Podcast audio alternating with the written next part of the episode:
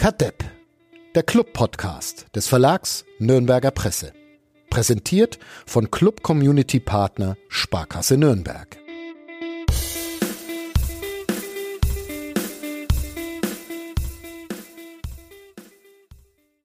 Ja, die Wahrscheinlichkeit ähm, bei Distanzschüssen ist ja nicht so hoch, dass sie reingehen. Das hängt auch immer davon von den Alternativen ab. Wenn ich den Ball in die Box spielen kann oder nochmal ins 1 gegen 1 gehen kann, dann kann ich das tun. Wenn ich aber einen guten Schusswinkel habe, so wie Tom beim Tor, dann glaube ich, macht Sinn. Es hängt immer von der Distanz ab. Distanzschutz ist ja nicht gleich Distanzschutz. 17 Meter ist sicherlich besser als 25 Meter. Was man jetzt glücklicherweise nicht hat sehen können, ist, welche Selbstbeherrschung und Selbstdisziplin Robert Klaus aufbringen musste, als ich ihm am Sonntag nach dem Spiel des 1. FC Nürnberg gegen Paderborn die Frage der Fragen zur endgültigen Beantwortung überlassen habe. Was man nicht gehört hat, ist, dass Uli Dickmeyer vorher in dieser Pressekonferenz durchaus auch seriöse Fragen gestellt hat und was man ebenfalls weder gesehen noch gehört hat, ist, dass Florian Zenger sich ob meiner Frage so sehr geschämt hat, dass er in Windeseile noch eine Frage zum Systemwechsel in der Schlussphase in den äh, Zoom-Chat geballert hat, um die Seriosität der Veranstaltung einigermaßen zu wahren. Was man aber gehört hat, ist, dass Robert Klaus eindeutig meiner Meinung ist, Distanzschüsse sind super, egal wo ihr auf dem Platz seid, haltet drauf. Oder willst du dich, willst du dich bei allen Menschen, Johannes Geis und mir entschuldigen, Flo? Nur bei Tom Kraus. dann, dann hiermit die Entschuldigung an Tom Kraus. Eine sehr gute Idee, da am Sonntag mal aus 22 hm, Metern ungefähr. Jetzt 25 sogar gesagt. 25 Metern. Hey, es waren ja immer mehr. Im Stadion ja. haben wir noch 18 gesagt. ja, aber es war schon deutlich weg vom Strafraum, habe ich jetzt dann ja. gesehen. Ich hatte tatsächlich auch äh, zuerst 18 geschrieben, bin dann auf 21 oder sowas hochgegangen. Naja, jetzt sind wir bei 25 und in ein paar Jahren, wenn wir drüber reden, werden es 70 Meter mindestens sein. Weil und es die Wende zum Guten gebracht hat beim ersten FC Nürnberg, wenn ich das alles richtig verstanden habe. Du wolltest auch noch was sagen in, meinen lang, in meine langatmigen Einführungsworte hinein, Flo? Äh, ja, und der Schuss von Nikola Dovedan wird irgendwann mal vom Marathontor aus sein. über, den, über den werden wir auch noch ähm, sprechen. Ähm, ihr hört Cut Depp, den Club-Podcast von Nordbayern.de, der eine kurze Länderspielpause hinter sich hat. Mein Name ist Fadi Keblavi, mit mir verbunden sind wie immer Florian Zenger und Uli Dickmeier, die ähm, ebenfalls freundlich Antwort geben werden auf meine allenfalls mittelmäßigen Fragen. Aber erst einmal stellt uns Thomas Korell unseren Sponsor vor. Und dann schauen wir mal. Bis gleich. Kadepp, der Club-Podcast von nordbayern.de. Präsentiert von Club Community Partner Sparkasse Nürnberg.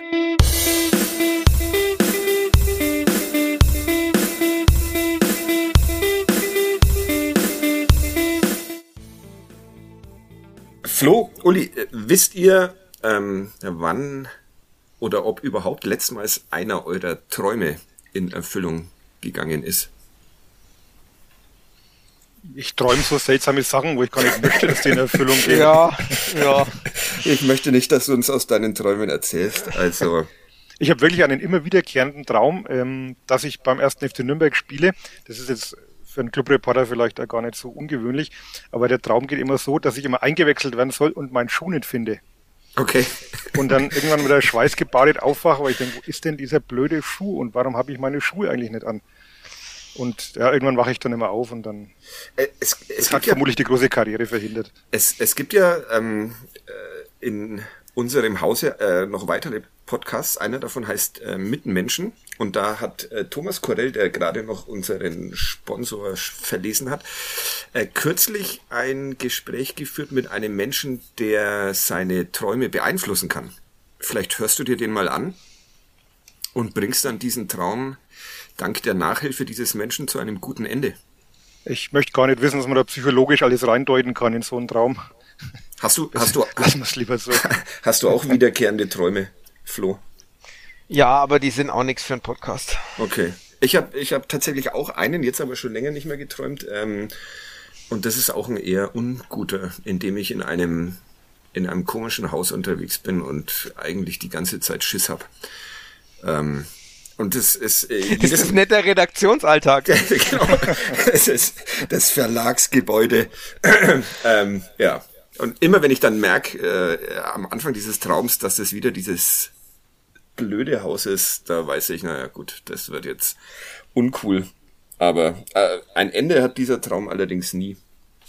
Aber egal. Habe ich jetzt schon länger, länger nicht mehr geträumt. Wir wollten über Fußball sprechen in diesem Traumdeutungs-Podcast. Also nein, in eurem Leben ist noch nie ein Traum in Erfüllung gegangen und ihr seid trotzdem zufrieden damit. Da sind wir jetzt aber auf das, philosophischen Schiene. Das ist, ja, das ist, aber sehr also, schön, wie, wie ihr heute mit, mit so langem Schweigen ähm, ich, ich auf, auf meine Fragen, Frage reagiert. Also ich, ich war ja schon glücklich, als ein Mars wieder in der Tüte war am, am Sonntag. Ich bin ja mit so kleinen Dingen auch sehr schnell zufriedenzustellen. Aber es ist differenziert das macht mein Leben worden, eigentlich schon rund. Ja, weil differenziert worden, weil der Kollege von der Bild hatte einen Snickers in der Tüte. Okay. Und der eigentliche Skandal ist, er hat es nicht aufgegessen. Ja, aber Mars ist doch viel besser als Snickers. Also das, das lag aber auch an der, an der strengen Security, die beim Essen sofort ermahnt hat, die Maske wieder aufzusetzen. Oh okay. ja. Das, wir warten alle auf die Impfung. Das wäre doch mal ein Traum, der in Erfüllung geht. Aber naja, äh, es geht, äh, deshalb habe ich davon angefangen, weil äh, vor zwei Wochen nach dem Derby ähm, Erik Schuranov davon gesprochen hat, dass ein Traum äh, für ihn in Erfüllung gegangen ist. Und jetzt ähm, Tom Kraus auch wieder ähnliche Worte verwendet hat. Der, der Club lässt äh, Träume in Erfüllung gehen. Deshalb, aber naja, war vielleicht ein bisschen. Ich habe uns. Vielleicht gibt's da aber auch so Standardvorgaben irgendwie vom Pressesprecher dann sagen muss. Ja, ähm, ja. ja weil, weil ja auch eine Frage ist, ob jetzt so ein Zweitligator für den Club so der Riesentraum ist. Aber naja, Uli Dickmeyer kommt ja nicht mehr im Traum dahin, weil er den Schuh nicht Ja, findet. aber nur weil der Schuh fehlt. Ja, das ist ein Zeugwartfehler. Ja, wollen wir aufhören wieder, oder? Ja, langt. ähm, ein mehr als okayes Spiel hat der erste FC Nürnberg da am Sonntag äh, abgeliefert, würde ich mal in meiner Euphorie behaupten. 2-1 gegen Paderborn. Wart ja auch so begeistert wie ich. Uli. Zumindest positiv überrascht. Also beim Club war es ja bislang immer so, dass eigentlich konnte man sich darauf verlassen, wenn ein Spiel mal so halbwegs gut war, dass das nächste dann ganz furchtbar war. Mhm. Und das muss man sagen, man hat das mal doch geschafft, ja, daran anzuknüpfen, was man im Derby gezeigt hat, zumindest was jetzt so die, die Aggressivität, das Pressingverhalten, die, die, die Körpersprache betrifft. Ähm, da war das von Anfang an wirklich sehr in Ordnung am, am Sonntag. Und ich glaube, mehr will man ja momentan gar nicht erwarten und das reicht ja dann auch schon, wenn das stimmt, diese Basics, dass man dann halt so ein Spiel einfach auch mal gegen Paderborn gewinnt. Intensität sagt man da neuerdings. Intensität, ja. Aggressivität. Du musst ja. endlich heraus aus den 80ern. Das passt dich bitte der modernen Fußball, Fußballsprache an. Ähm, wie viel hat denn mit diesem, nennen wir es Aufwärtstrend, das Drachenviereck zu tun, Flo? Der, der Drache gibt Aufwind, das ist natürlich schön, schönes Bild. Ähm, ja, ich glaube schon, dass es äh, tatsächlich ein bisschen was damit zu tun hat, weil du natürlich das Zentrum dichter besetzt. Ich glaube, es hängt auch ein bisschen damit zusammen, dass du mit Nürnberger Geis und Kraus jetzt quasi drei Mittelfeldspieler hast, wenn du Möller-Daly noch dazu nimmst, vier, die alle so ihre Stärke an einer bestimmten Stelle haben und die die Schwächen des anderen ganz gut ausgleichen können. Andererseits hast du natürlich jetzt auch zweimal Mannschaften gehabt, die es irgendwie nicht so ganz verstanden haben, ähm, durchs Zentrum durchzuspielen. Das kann natürlich jetzt sein, dass das ein bisschen an äh, an der Verteidigung lag, es kann aber auch an der an der Spielanlage sein, weil Fürth ja durchaus oft und gerne mit Flanken spielt und auch äh, Paderborn mit Andrea J und und Fürich eigentlich starke Flügelspieler hat. Von daher warten wir mal ab, wie das dann ist, wenn's, wenn eine Mannschaft noch mit mehr Wucht im Zentrum kommt. Ähm, aber ich glaube schon, dass es viel damit zusammenhängt, auch mit der Tatsache, dass man halt jetzt viel, viel aggressiver und früher intensiver. Danke, Uli. Ähm, äh, bevor, bevor wir auf die äh, Stärken und äh, Schwächen dieser Mittelfeldspieler etwas detaillierter eingehen, oder du, ähm, Flo, ähm, ich habe doch gelernt, dass gerade die Spielvereinigung Fürth den Zehnerraum überlädt oder? Also ist das doch dann eher eine Auszeichnung für den Club, wenn, wenn die es nicht durch die Mitte schaffen. Oder habe ich was falsch verstanden? Ja, das, das probieren sie auch, das, das stimmt schon, aber sie legen ja dann auch gern mal nach draußen ab und flanken dann. Und das war ja dann auch das, was quasi die zwei Gegentore geschaffen hat. Aber ja, kann man schon sagen, dass das Fürth durch die Mitte eigentlich nur diese, damals nur die eine Chance von, von Green hat, die dann auch noch abgepfiffen wird. Das ist, das ist schon ein Lob wert und genauso auch gestern. Also ich meine, das Gegentor fällt natürlich durch die Mitte, aber es war auch die einzige Situation, die in irgendeiner Form gefährlich war. Ja, so war es 1 zu 1 kurz, kurz vor der Pause.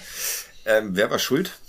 Ich, ich bin ja, ähm, da wir ja immer Schuldige finden hier, äh, im Internet haben gleich wieder äh, geifernde Menschen Mühl geschrieben. Ich, ich äh, tendiere eher zu Geis und Nürnberger. Was ist so euer Favorit? Matenja war auch noch in der Verlosung des Schuldigen. Ja, ich, ich finde schon, dass Matenja keine gute Figur macht, weil er erst etwas ungestüm äh, rausstürmt aus seinem Tor, dann das aber nicht mit letzter Konsequenz durchzieht. Und äh, eigentlich, glaube ich, kann er drinbleiben im Tor aus dem Winkel, passiert vielleicht nichts. Und wenn er rausgeht, dann muss er halt entschlossener rausgehen und, und wirklich den letzten Schritt auch noch machen. Mühl äh, trabt ein bisschen hinterher. Würde ich jetzt auch nicht ganz rausnehmen, aber jetzt auch nicht als äh, alleinigen Sündenbock da hinstellen wollen. Und ja, klar, vorher lassen, äh, ja, Geis sagst du, ne, Geis und Nürnberger waren es, den Pass spielen. Also es war halt mal wieder so, ein, so eine Fehlerkette. Äh, am Schluss hätte aber sicherlich der Torhüter in der Situation sich ein bisschen anders verhalten können. Flo, alternative Fakten? Der Dennis Srobeni, weil der den Pass spielt, das ist einfach ein geiler Pass. Also. So ein ähnliches Tor gab es schon mal gegen den ersten FC Nürnberg in dieser Saison. Ich weiß natürlich ich nicht. Ich glaube, war das das Spiel. Ding in Bochum? Ne, ich bild mir auch. Der Chipball kurz vor der Pause, ja. Auch in einem also, Heimspielen, aber ja, das ich Aber das ist das ist das ist tatsächlich, also klar, ich finde ich finde auch, Martenia hat genauso den, den einen Moment, man sieht's auch, wenn man sich das Tor nochmal anschaut, äh, er hat so einen Moment, er, er läuft raus und dann macht er einen kurzen Zwischenschritt, weil er nicht so ganz sicher ist und dann läuft er wieder weiter. Ähm, ich glaube, ganz auf der Linie stehen bleiben kann er nicht, ähm, aber er kann entweder voll durchziehen oder halt irgendwie sich groß machen ähm, glaube auch, dass das Müll ein bisschen davon abgelenkt ist, dass er sieht, er kommt jetzt raus, dann läuft er eben nicht mit letzter Konsequenz, sondern geht Richtung oder versucht Richtung Torlinie zu kommen. Von daher, ja, und die im Mittelfeld können den Pass auch verhindern, aber der Pass ist auch echt gut und äh, Adria J macht's halt auch vom Abschluss her so, dass ich sag, ja, den musste er auch erstmal durch die Beine bringen. Ja, Wobei Srebeni ja eigentlich hätte schießen müssen aus der Position, wenn ich das richtig über Wenn du den Trainer richtig verstanden hast. Genau, wenn ich den Trainer richtig äh, verstanden habe. Ähm, gehen wir noch einen Schritt zurück zum. Äh, also es war ein sehr überschaubares Spiel, was so Offensivaktionen betrifft. Ähm, vor allem in der, in der ersten Halbzeit so der, die erste wirklich gute Gelegenheit ist dann gleich in ein Tor gemündet, oder? Gut, Schuranov hatte mal noch eine, eine, den Versuch einer Direktabnahme, der natürlich ziemlich schief gegangen ist, wenn er den Ball trifft, kann das schon auch sowas wie eine Chance werden. Okay. Aber so die, die erste, der erste gute Angriff war dann natürlich schon der, der Ball von Valentini auf Scheffler. Das war ja. natürlich eine herrliche Flanke. Eine Überhaupt Valentini, gute. muss man sagen, auch wieder äh, an, an die Viertelleistung angeknüpft. Also Seit hinten, das Baby da ist, läuft. Ja, ja hinten sehr, sehr konzentriert dazwischen gefegt. Frühe gelbe Karte hat sich dadurch aber auch nicht aus dem, aus dem Konzept bringen lassen und nach vorne auch immer wieder, also der Ball auf Schuranov kam auch von Valentini, schöner, scharfer Querpass. Also das war aller Ehrenwert. Hätte aber tatsächlich auch noch gelb-rot sehen können, weil er in der zweiten Halbzeit mal einen Paderborner sehr übel erwischt hat. Aber in einer etwas unübersichtlichen Situation. Und ja, Glück. Und das war das die Situation, wo der, wo der Schiri vorzählt, eins, zwei, drei Fouls, jetzt muss ich mal pfeifen, oder? Ja, so in etwa, glaube ich, ähm, war das. Ja, Valentini in sehr, äh, Enrico Valentini in großartiger Form, ähm, musste müssen der Sportvorstand oder der Sportdirektor schon wieder keinen neuen Rechtsverteidiger mehr suchen für die kommende Saison, oder? Ja, vielleicht doch, weil Olli Sorg ja jetzt im Mittelfeld spielt. Das stimmt.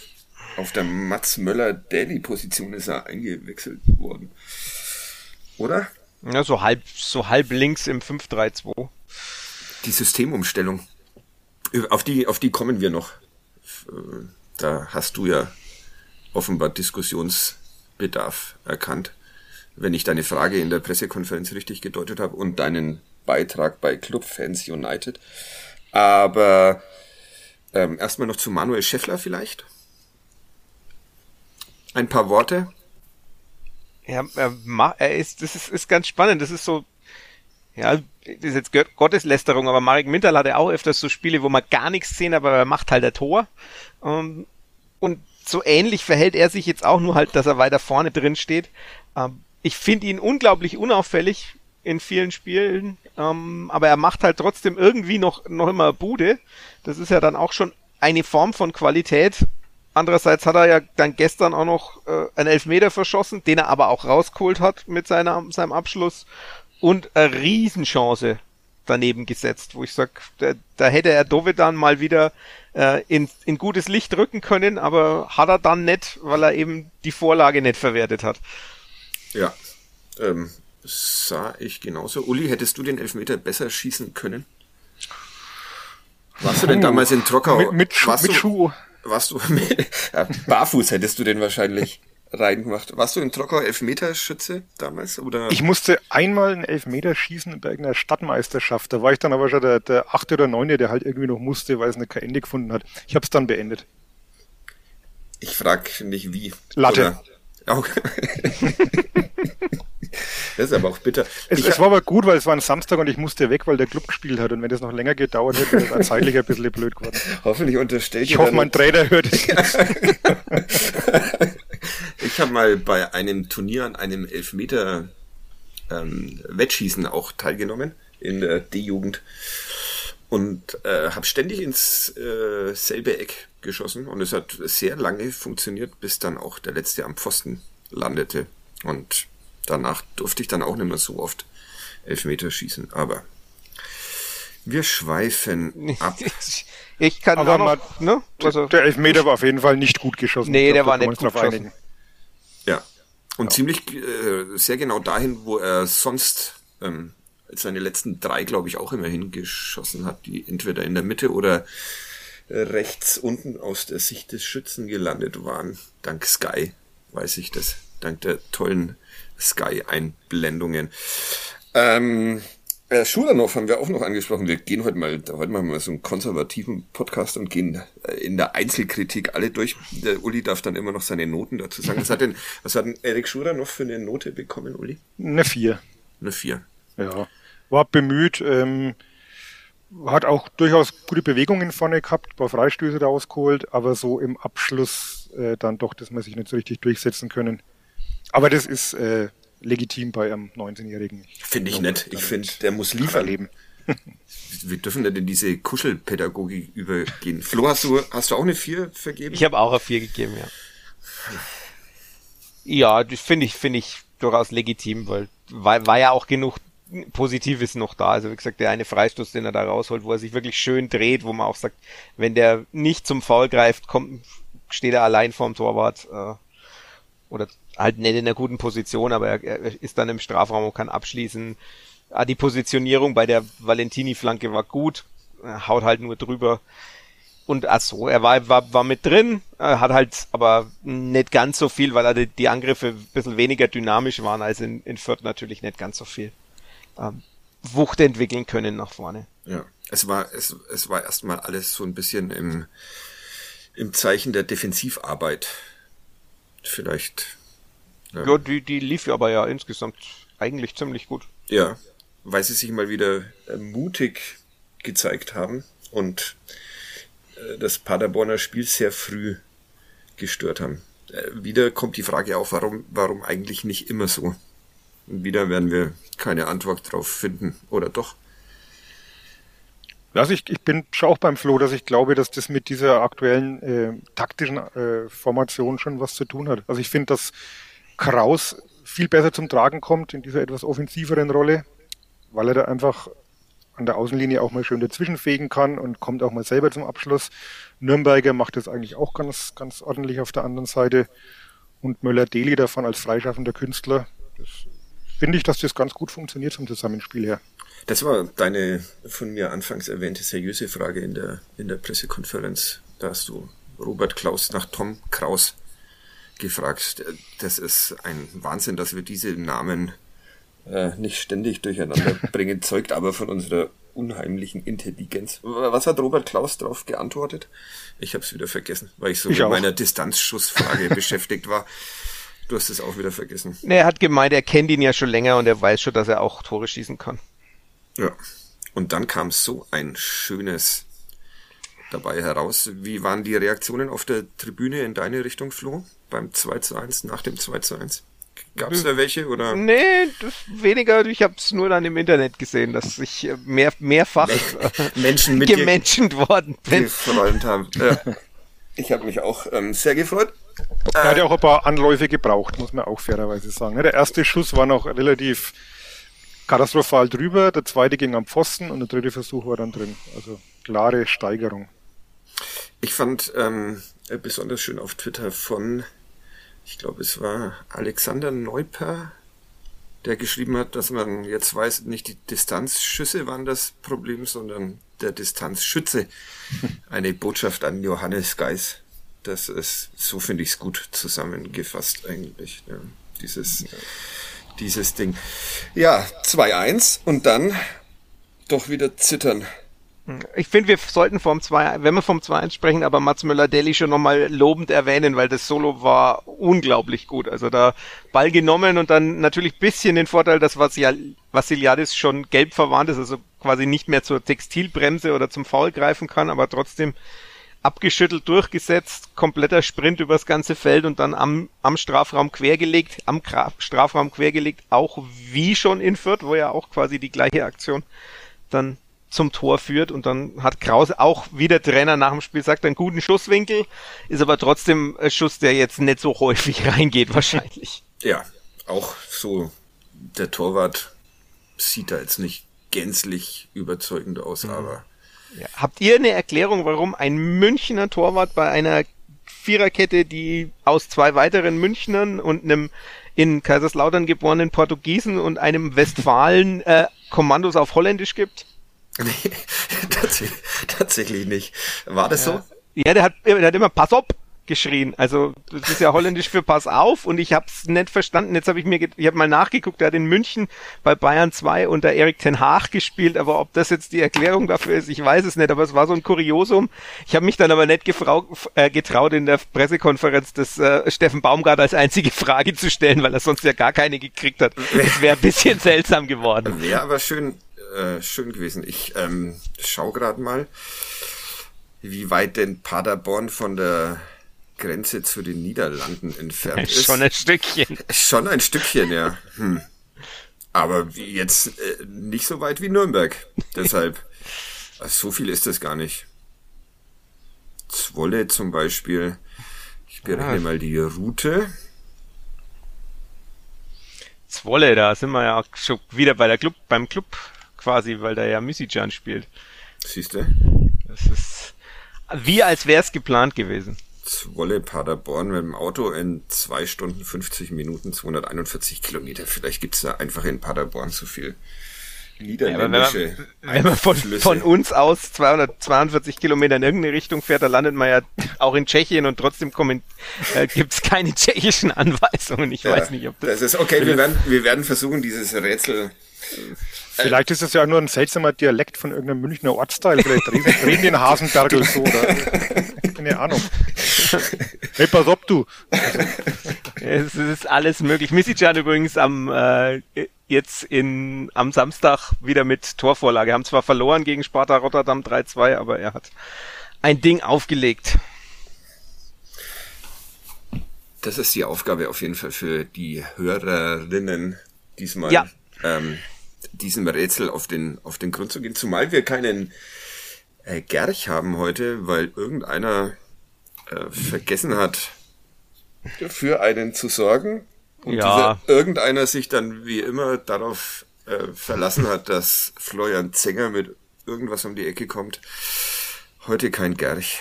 Entschuldigung. Haben wir den letzten Gerch schon aufgelöst eigentlich? Wir hatten jetzt eine Woche Pause. Das ist zwei Wochen her, deshalb. Zwei Wochen. Markus Feinbier haben wir noch nicht aufgelöst. Ah, Markus nein. Feinbier, stimmt. Das war während deiner, während deiner Zwangspause, Uli, als ja. wir dich aus disziplinarischen Gründen auf die Tribüne verbannt haben. So, wo waren wir denn jetzt stehen geblieben? Äh, Du bei woll- Mats Möller-Daly und dann wollte ich das Zittern der Schlussphase Ja. schon besprechen. Weil man bei Mats Müller-Daly sagen muss, dass er gestern insgesamt nicht seinen, seinen besten Tag hatte. Ne? Also ungewohnt viele Ballverluste, wo er sich festgetribbelt hat und auch im Abschluss selbst nicht ganz so überzeugend. Aber so eine Aktion, das zeigt dann halt die individuelle Klasse, dass man dann mit einer Aktion sich noch auf den Dreier retten kann. Ein Dreier. Mhm. Ja. Äh, ja, ich bin mir sehr, ähm, ich bin sehr unsicher in meiner Meinung zu Mats Möller-Daly, weil ich ihn grundsätzlich super finden will. Und dann, ähm, ja, dann erwarte ich mir immer noch viel, viel mehr von ihm, es dann kommt. Aber das ist wahrscheinlich ungerecht, weil er doch in der Offensive dann am meisten noch abliefert beim Club, oder? Ja, es ist halt, also ganz generell, ich meine, er ist ausgeliehen, er, angeblich kostet er eineinhalb Millionen Euro. Das ist halt dann die Frage, ob du als FCN einen Spieler von der Klasse, die er auf jeden Fall hat, dann dir tatsächlich ins Team holen kannst, wenn du so viele Baustellen hast und so nur ein begrenztes Budget, sagst du dann nicht, se- setz wirklich eineinhalb Millionen Euro in einen Spieler rein oder sagst du, da muss ich eigentlich mehr Geld für ausgeben oder ist der eine Spieler qualitativ so hochwertig, dass ich das machen kann? Also das ist eine, eine spannende Überlegung für Olaf Rebbe und Dieter Hecking. Und da wir hier gerne die Antworten schon vorab geben, äh, was würden, was würden wir machen? Kaufen. Flo? Ich kenne das Budget nicht. Also das ist ja die, die, die wenn ich jetzt weiß, wie viel Äh, Transferbudget klei- da klei- ist. Kleiner Tipp, es sind keine 20 Millionen. Ja, die 20 Millionen wären ja auch für alles. Die wären ja nicht für, nur für Transfers, sondern die wären ja für die komplette Infrastruktur. Fürs Catering. Ja, nur, 17 nur Millionen für 17 Presseversorgung. Ja. für, für, für Craftbier und äh, Rotwein und Whisky. Ja. Ähm, nee, wenn es das Budget hergibt, auf jeden Fall. Finde ich, finde ich schon richtig. Aber wie gesagt, das, die Überlegungen sind natürlich weitaus diffiziler als einfach nur Ja, Nein. Ja. Das, äh, Olaf Rebbe hat letzte, letzte Woche seinen Dienst offiziell angetreten. Es gab ein, äh, wie nennt man das, Hintergrundgespräch mit den Journalisten der verschiedenen Zeitungen und Medienhäuser. Ja, ich könnte jetzt alles aus diesem Hintergrundgespräch erzählen, aber ich glaube, das darf ich nicht. So viel war es auch gar nicht, wer das äh, Sky-Interview von Olaf Rebbe am äh, Sonntag vor dem Spiel gesehen hat, der Weiß Bescheid. weiß Bescheid. es wurden viele Fragen gestellt und die Antworten waren, naja, ähm, nicht sehr konkret, aber muss ja, muss ja auch nicht sein. Es ging äh, äh, tatsächlich, ähm, da- das, das verrate ich jetzt auch ums äh, zahlenbasierte, datenbasierte Scouting mal kurz, weil ich natürlich diese Frage äh, stellen musste. Und die Antwort, ich will dir nicht zu sehr wehtun, Flo, aber Wird nichts mit der Festanstellung. Ja, oder halt doch, weil keiner in dem Verein das macht, dann und sie irgendwann doch merken, dass sie einen brauchen. ja, äh, schauen wir mal, es, es bleibt, es bleibt spannend. Ja, und also Transferbudget, hm. ja, für mich klingt das immer so, als müssten sie erstmal verkaufen, um dann Einkaufen zu können. kaufen zu können. Ja, Ja, deshalb holt, holt man ja wahrscheinlich auch ablösefreie Innenverteidiger mit Knieverletzung aus England. Christopher Schindler, Ja, der Hört euch auf- wieder so eine leichte Skepsis. ja, Ja, ich, ich, also ich, ich bin da, ich bin da auch tatsächlich skeptisch, nicht weil ich ihn nicht für, also wenn man sich die, die Daten, Entschuldigung, anschaut aus den letzten äh, Jahren, dann sieht man schon einen, einen Abfall in der Leistung. Also er ist nicht mehr so ganz so präsent, er ist immer noch ordentlich, also der ist auf einem, auf einem Level auch, das, das jetzt bisschen über den, den jetzigen Innenverteidigern liegt. Aber er baut halt ab. Und das, das, Ja. das gilt ja für uns alle. das gilt natürlich für uns alle, aber das ist halt bei einem Feldspieler, wenn der 31 ist, klar, den holt man natürlich vor allem, weil er Kapitän sowohl bei 1860 als auch bei Huddersfield war. Also als, als Leader holt man den, aber er kommt halt aus einer Knieverletzung, die durchaus nicht ohne ist, wenn man jetzt erstmal vier Monate guckt, was es ist und dann, dann, dann entscheidet, dass man ihn operiert. Also das ist halt mit einem gewissen Risiko verbunden und das andere, das ist aber wahrscheinlich eher zynisch von mir zu sagen, ja, Thomas Gretlein stellt sich hin und sagt, wir holen Olaf Rebbe, Ach, um Mist, Transfererlöse das, zu... woll, wollte ich sagen, den Gag, wie kannst du mir den einfach so wegnehmen? Das ist doch meine einzige Aufgabe hier, dass ich so billige Gags mache, aber naja. Soll ich ihn jetzt zu Ende bringen Ja, oder bitte, magst du? bitte, nee. Nein. Thomas Gretlein stellt sich hin und sagt, äh, wir wollen Transfererlöse erzielen, deshalb holen wir Olaf Rebbe und das erste, was Olaf Rebbe tut, ist einen 31-jährigen äh, angeschlagenen Innenverteidiger aus England zu holen. Ähm, er wird natürlich vielleicht auch andere Spieler holen, also äh, Dieter Heckinger, der mit Thailand Duman auch einen Anfang gemacht, also so, so ist es ja nicht, aber es, es wirkt halt im ersten Moment erstmal ein bisschen komisch, aber es ich habe ja auch gelernt bei Thomas Gretlein, dass man äh, jetzt dran denkt, Zeitschriftenabos zu kündigen, um Geld zu sparen. Eine sehr schöne Veranstaltung da im Presseclub, die mir äh, mein fehlendes Influencer-Tum mal wieder deutlich vor Augen geführt hat. Ich habe äh, drüber getwittert, als 18 Zuhörerinnen dabei waren, als Thomas Gretlein sich mit Siegfried Zellenhefer unterhalten hat. Und ähm, am Ende waren es, in in der Spitze waren es dann mal 31. Aber Immerhin. immerhin, fast verdoppelt. Aber ob das jetzt an mir lag, aber wenn es Aber woran denn 31 sonst? 31.000 gewesen wären, dann wäre ich ähm, ähm, sehr zufrieden gewesen. Ähm, auf was wollte ich denn noch? Ich hatte noch so einen halben Gag, aber den habe ich wieder ähm, vergessen. Äh, Also wir haben den nächsten Neuzugang haben wir praktisch vernichtet. Das können ja, wir ich, abhaken. ja, finde ich auch, finde ich auch sehr gut, ähm, dass wir es äh, auch in diese in diese ansteigende Form hinein des ersten FC Nürnberg es doch noch schaffen, äh, ausreichend schlechte Laune bei allen Beteiligten zu verbreiten. Das ähm, stabil. Ist ja auch, ist, ist ja auch wichtig, weil äh, ansonsten gibt's ja gleich wieder Höhenfluge und Abheben und so weiter. Das will ja, keiner. Genau. Ähm, gegen den Höhenflug spricht auch die letzte Viertelstunde am Sonntag. Riesenüberleitung. Ähm, als das passiert ist, was immer passiert, wenn der Club in Führung ist, die Angst. Ja, es, ich fand's ganz, ich fand's ja ganz spannend, weil ich die Frage, also mir hatte die Antwort von Robert Klaus, ich habe dir die Frage wirklich gestellt, weil es mich tatsächlich interessiert hat, nicht nur damit äh, ich auch noch eine Frage stelle, wenn du schon eine Frage äh, quasi in meine Richtung stellst. Ähm, und ich fand die Antwort sehr, sehr interessant, weil er, weil er ja gemeint hat, wir haben umgestellt, weil wir so oder so passiver geworden wären. Also er wusste quasi, Paderborn kommt jetzt, wir werden jetzt hinten drin stehen, also stellen wir auf drei Innenverteidiger um, weil wir ähm, das brauchen, weil wir einen kopfballstarken Innenverteidiger zusätzlich hinten drin brauchen. Und dann war halt dieses 5-3-2, das dann am Ende gespielt worden ist, die Lösung dafür, dass man im Zentrum drei Innenverteidiger hat und mit Margreiter einen, der die Bälle rausköpft.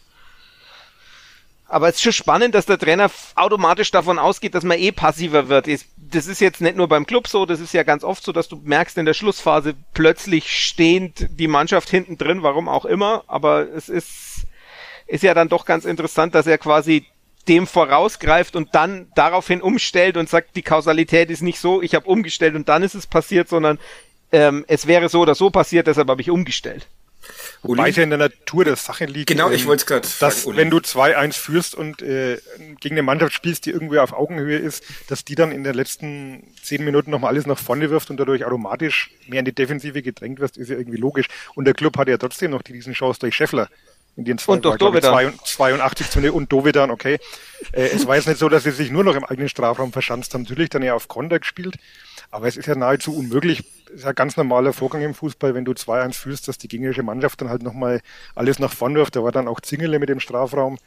Ähm, da wirst du ja praktisch auch dazu gezwungen, also passiv zu werden letztlich und einfach das Ding über die Runden zu schaukeln. Und sie haben es das mal geschafft, das muss man ja auch mal anerkennen. Zingerle, das für die Nicht-Spezialistinnen unter uns ist der Pass-Op-Torwart, oder? Ja. Ja, okay. Und dieser Zingerle hat dann den, ein geiler Name, Zingerle, ist ein bisschen wie Zengerle. Ja, das ist die Ver- Verniedlichung. Zenge, Zingerle, schön. Ähm, äh, hat dann den Weg freigemacht für den äh, schönsten Distanzschuss des Nachmittags des äh, kompletten Jahres. Nikola Dovedan war ähm, sehr auffällig nach seiner Einwechslung. Wann ist er auf den Platz gekommen? 67. irgendwie. Oder? 66. 66. Ja. Ähm, hat ein gutes Fußballspiel gezeigt. Ja, schöner, schöner Pass auf, auf Scheffler vor besagter ja. Aktion.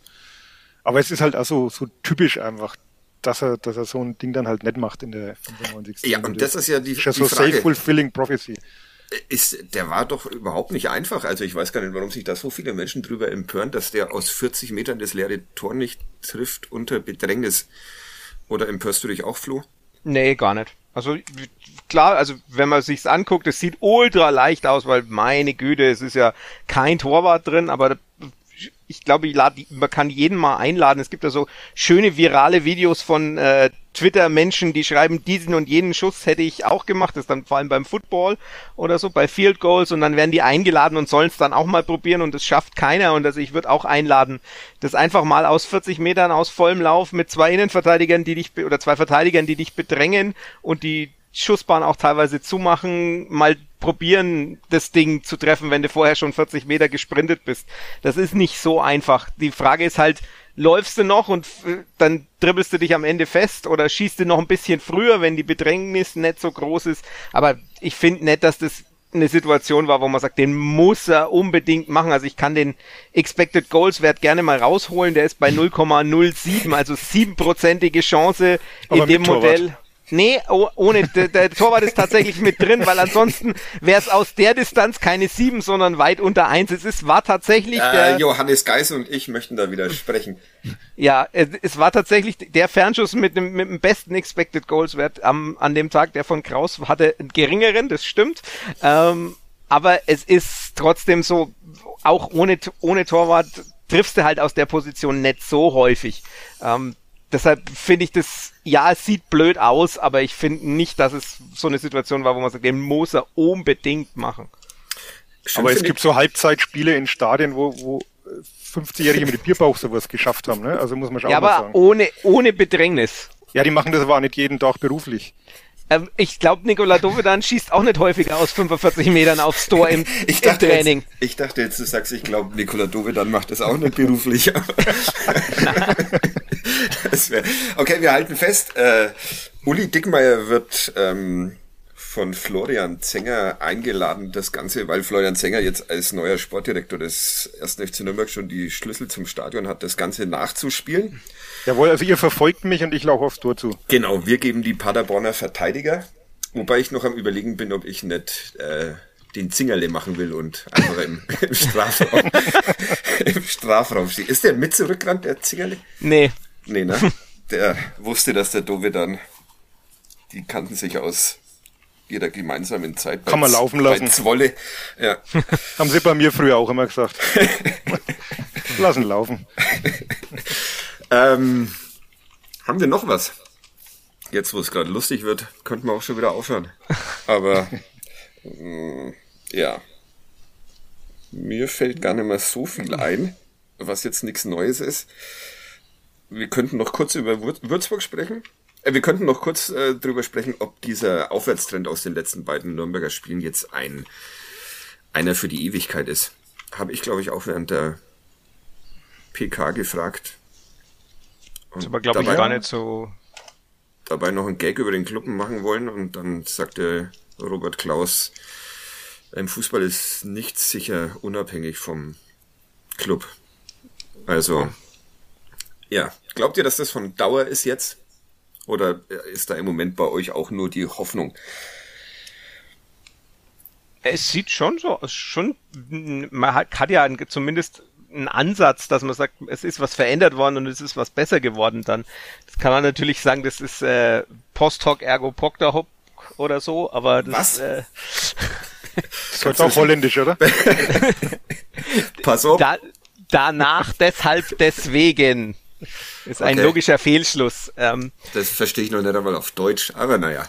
Na, nur, nur weil was nach etwas passiert, heißt ja nicht, dass es deshalb passiert. Also das ist wie wenn ich rausgehe und die, es fängt an zu regnen, dann ist es, liegt es ja nicht dran, dass ich rausgegangen bin, dass es das Regnen anfängt. Davon war ich bisher überzeugt. Immer wenn es immer wenn's regnet, sage ich zu meiner Familie, jetzt ist der Zänger wieder rausgegangen. Du, du stellst gerade das komplette Clubmodell in Frage, weißt du schon? Ja, und dem, dementsprechend, es kann halt, also es muss nicht deshalb sein, aber die, die Indizien sprechen ja schon dafür. Also es sind ja auch so Geschichten, ich habe es auch bei meiner Analyse geschrieben, es war auch auffällig, dass die Sprintzahl so extrem nach oben gegangen ist. Also man war ja in den Spielen vorher immer unter 200 Sprints pro pro Spiel und jetzt ist man so bei fast 250 und äh, läuft also auch deutlich mehr als der Gegner von die, in diesen Sprints. Also Sprint ist, glaube ich, als definiert als Lauf mit über 25 Stunden, äh, 25 kmh. Ähm, von daher, wenn man da so viele mehr hat, dann bedeutet es ja auch, dass man die, jetzt sind wir wieder bei der Intensität, dass man die Intensität hochsetzt. Also das spielt schon auch eine Rolle irgendwie. Ob das jetzt dann wiederum an der Formation liegt oder nicht, weiß ich natürlich, oder kann ich nicht sagen, das müsste man Trainer vielleicht mal fragen. Das wäre tatsächlich interessant. Erhöhen die auch die Laufleistung dann, diese? Nein. Nein, Mist.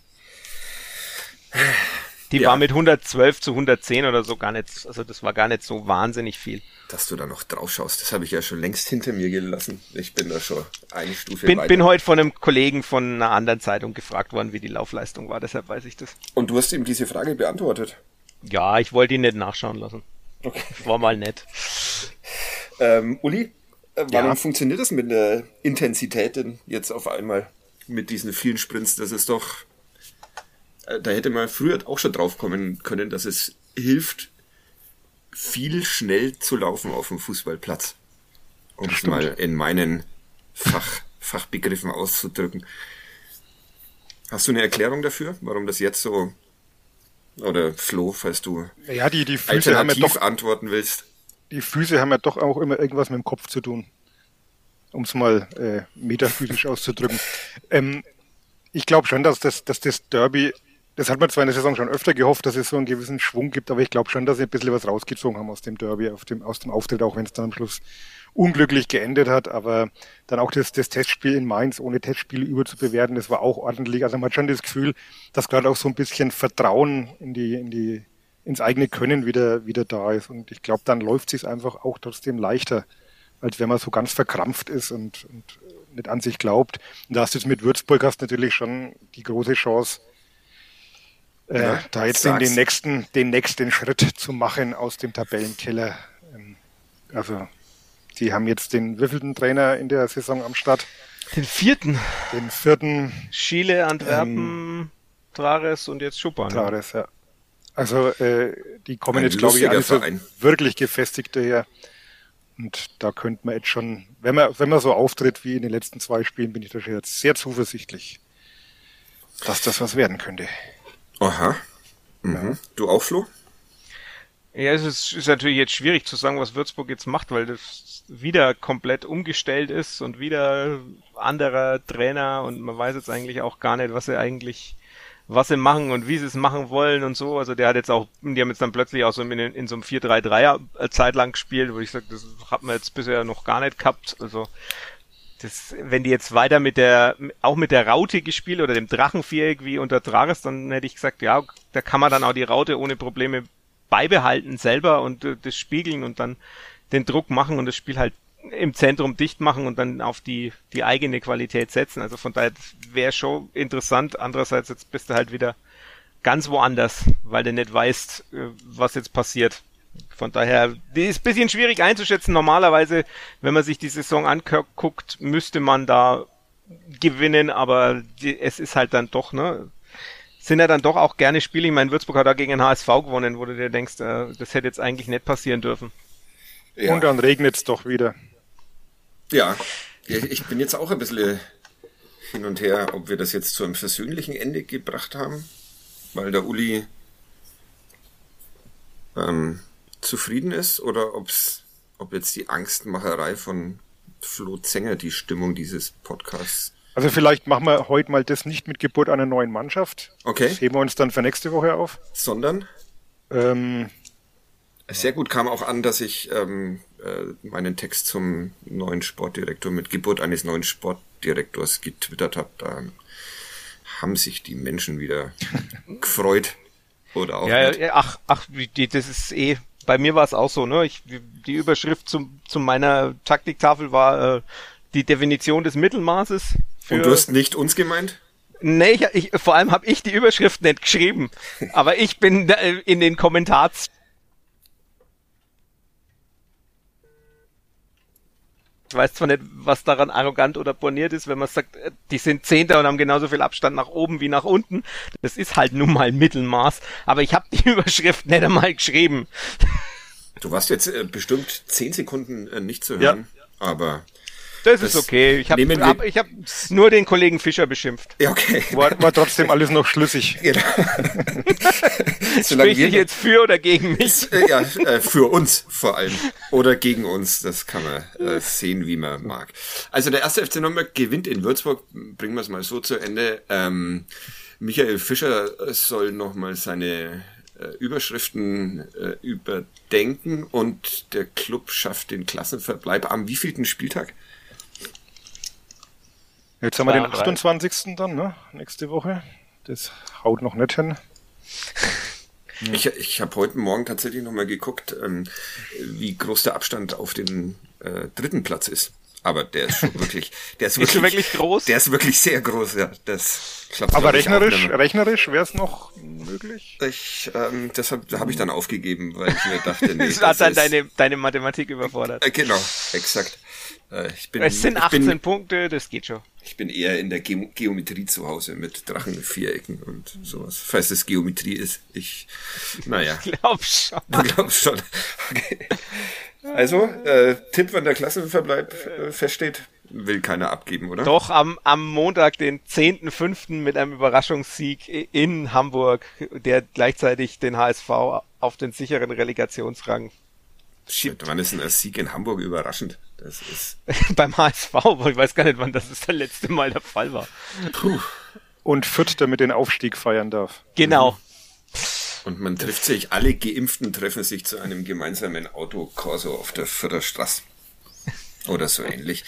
Ähm, ich, muss noch, so ich muss noch, ich muss noch Werbung machen, weil äh, die äh, sehr nette Sparkasse nicht nur unseren äh, Podcast präsentiert, was bestimmt manchmal eine Last ist, sondern auch den des äh, Goldenen Rings, der sich um äh, Nürnbergs Olympia-Hoffnungen ähm, kümmert, also um sehr tolle Sportler und Sportlerinnen, die den, die den Traum haben, irgendwann einmal bei Olympischen Spielen ähm, teilzunehmen. Und ähm, äh, dieser äh, Goldene Ring macht einen Podcast, der heißt Medaillentraum und den kann man sich unter anderem auf PodU anhören. In der ersten Folge war da zu Gast zum Beispiel äh, Max Müller, FCN-Aufsichtsrat und äh, doppelter äh, Olympiasieger sogar. Äh, zweite Folge ist ähm, Roland Schwarz, ein Ringer am Mikrofon. Und in dieser Woche ein deutscher Juniorenmeister im Triathlon, Simon Henseleit. Also wer mag, kann da auch mal reinhören, da, dass man mal, dass man mal sieht, wie, wie Podcast auch seriös geht und ja. professionell. Und ja. wir so. können, wir machen es jetzt so, derjenige, wir, statt eines Gerchs äh, sollen uns die Hörer doch bitte die Beschreibung im Gerch-Stil des letzten Siegtorschützen beim HSV schicken. Okay, das ist auch eine Frage, die mich jetzt überfordert. Uli, hast du es verstanden? Mm, also ja. einen Gerch zum letzten Siegtor stützen beim HSV. Genau. Und, und wir müssen ihn dann erraten. Ihr müsst ihn dann erraten, ihr dürft jetzt nicht nachschauen, wer es ist. Äh, das ist doch, das ist doch ein schöner Kompromiss und nächste Woche hat bestimmt auch hier wieder irgendjemand Flo, einen Gerch. Oder ich.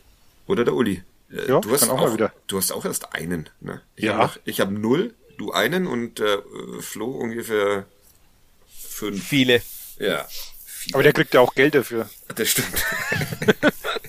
Und wir sind in diese Sache ja nur sehr zufällig hineingeraten. So, ähm, ich hätte es dann. Ich würde das jetzt mal schneiden und dann äh, veröffentlichen, falls ihr nicht noch Widerspruch einlegen wollt. Haben wir was vergessen? Wie Frohe waren, Ostern. Ja, Frohe Ostern. Wie ja. waren denn eure Osterfeierlichkeiten? Seid ihr einigermaßen zufrieden? Ja, um noch ein bisschen so zu tun, als würde ich so mich auch für die privaten Dinge bei euch interessieren. Ja? Jetzt will ja, ich meinen Kindern ein Osterfeuer geschürt und ein Büchenbacher Bier getrunken. Also ich, die Kinder nicht. Äh, und äh, ja, man tut, was man kann in diesen Zeiten. War schon okay. Genau, nee, wir waren Gründonnerstag Ponyreiten mit den Kindern. Das war auch sehr schön. Äh, in Schwabach beim Reit- und Fahrverein. Das ist wirklich eine Empfehlung für, wenn man irgendwie was machen kann. Das hat den Kindern sehr gut gefallen. Also selbst meinem Sohn, der normalerweise äh, bei Tieren auch ähnlich ängstlich ist wie ich. Und das war gut. Und sonst haben wir eigentlich ein gemütliches Osterfest gehabt. Äh, meine Mama war gestern da. Die ist schon geimpft. Der geht's gut. Herzlichen Glückwunsch. Äh, Pferde kann ich auch mithalten. Meine Tochter hat ein, äh, wie heißt es, Steckenpferd äh, bekommen zu Ostern. Was mich an den Rande des Wahnsinns treibt, weil an diesem Steckenpferd hinten so Rollen dran sind und wenn damit über den ähm, Parkettboden galoppiert wird, hält man das eigentlich nur zwei Minuten aus. Allerdings kann das äh, Steckenpferd sehr lange galoppieren. Mehr als zwei Minuten. Aber, naja. Das ist deine Tochter auch in der Bibi und Tina Phase. Ja, ja, Pferde, Pferde und Einhörner im mhm. Allgemeinen üben eine gewisse Faszination ja, aus. also meine Tochter ist sechs und die verschwindet wie ein, eine 16-Jährige äh, stundenlang in ihrem Zimmer und macht äh, dann Bibi und Tina Hörspiele an. Okay, das ist... Ist entspannt als Eltern, ist aber natürlich, sagen wir mal, für den, den sozialen Kontakt mit ihrem Bruder nicht ganz so förderlich. Was ja nicht unbedingt ein Schaden sein muss. Weder nee, für den einen noch für die andere. Da, ja. Man kann auch Eigenbrötler aufziehen, ohne dass sie schlecht durchs Leben kämen. Ja, das haben meine Eltern gut geschafft. Das, ist der, das, ähm, das war's dann. Äh, Kadett, der Pädagogik-Podcast von nordbayern.de ist mal wieder an einem weiteren Tiefpunkt angelangt und macht deshalb Schluss, es sei denn Uli. Aber wir haben nicht gegen Nordmazedonien verloren. Das stimmt. Äh, ja, nein, äh, hier äh, Joachim, Joachim Löw-Bashing ist hier verboten, weil er ist ein großartiger Bundestrainer und die Nationalmannschaft spielt großartigen Fußball und ich finde es äh, hervorragend, dass sie mitunter zu solchen Absurditäten neigt und gegen Nordmazedonien verliert. Das äh, ist Obwohl mir sehr, sehr sympathisch. Beste, beste deutsche Spieler, der trotzdem ja Tore schießt. Eben. Und obwohl äh, Tom Kraus noch, noch nicht dabei ist. Das ist wahrscheinlich der Fehler. Ja. So, Uli, willst du die Leute verabschieden oder? Mach du das. Ja, okay. Tschüss. Ciao. Ciao.